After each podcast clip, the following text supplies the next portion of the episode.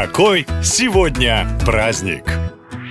12 августа отмечают Международный день молодежи. В России есть и свой праздник в последнюю субботу июня. Но если ты молод и полон сил, почему бы не отпраздновать два раза? Тем более, что быть молодежью не так легко. Какой бы ни был год на календаре, молодые люди всегда слышат в спину. Ну и молодежь пошла. Вот в наше время такого не было. Причем эти слова повторяются из поколения в поколение. Так кто же тут не прав? Конечно, в разные века молодыми считались люди разного возраста. Когда-то в русских деревнях выходили замуж в 13, а в 30 уже собирались на тот свет. Но на самом деле молодежь всегда была молодежью, и волновали ее одни и те же проблемы. Дела сердечные, отношения с друзьями, поиск своего места в мире. Ваша мама или бабушка точно так же была недовольна внешностью, старалась одеваться модно, бегала на танцы и хотела нравиться мальчикам, а папа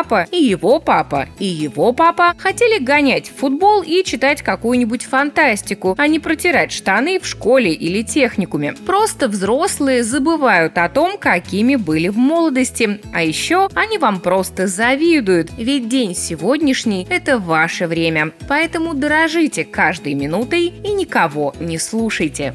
И 12 августа отмечают День физкультурника, то есть человека, который преподает физру. Интересно, что она появилась еще задолго до того, как начали строить школы. Физкультурой занимались первобытные люди, просто слова такого не было. Далекие предки заметили, что охотиться намного легче, если человек сильный и ловкий, поэтому старейшины начали собирать молодых и учить их метать копье, быстро бегать и так далее. Потом появились и первые школы, правда, пока только для мальчиков. А вот слово «физкультура» придумали только в 19 веке и сделали это англичане. Спустя 100 лет физра пришла в Россию, и в начале 20 века в Москве открылся первый институт физической культуры, а в школах был введен такой предмет. Как видите, история физкультуры очень длинная, и вряд ли она когда-нибудь закончится. Ведь, как известно, движение – это жизнь. Ну а на этом все. Больше необычных поводов в следующем выпуске. Пока!